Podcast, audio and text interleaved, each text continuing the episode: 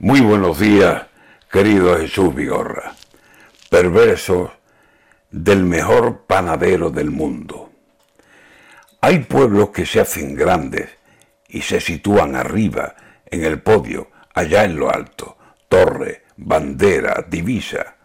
Hay un pueblo que ya tiene hondas razones artísticas, cantaora, por más señas, que en la más notoria cima ya lo tienen colocado.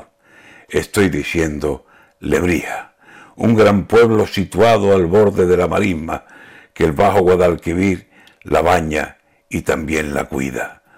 Un pueblo muy sevillano, destacado en la provincia. Por dar algunos detalles, les digo, así por encima, que de aquí era Elio Antonio, Elio Antonio de Nebrisa, un cualquiera, Sauce, un eminente humanista que es autor de la primera gramática que está viva del castellano, de nuestra lengua española y altísima.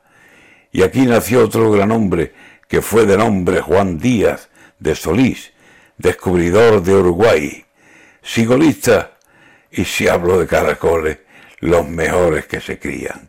Si hablo de cruces de mayo, la luz misma se arrodilla, y allí el barro se hace arte, que todo es arte en Lebrija.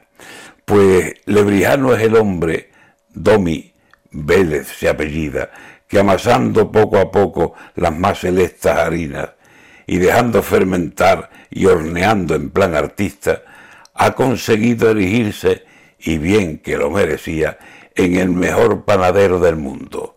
Toma Lebrija, cansado de ver los panes de pena del día a día, Domi elabora unas piezas que resultan ambrosía. Ole, el mejor panadero del mundo, que es de Lebrija, Domi Vélez.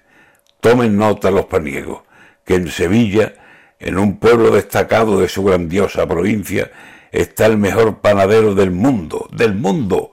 ¡Viva! Tomen nota, Domi y es natural de Lebrija.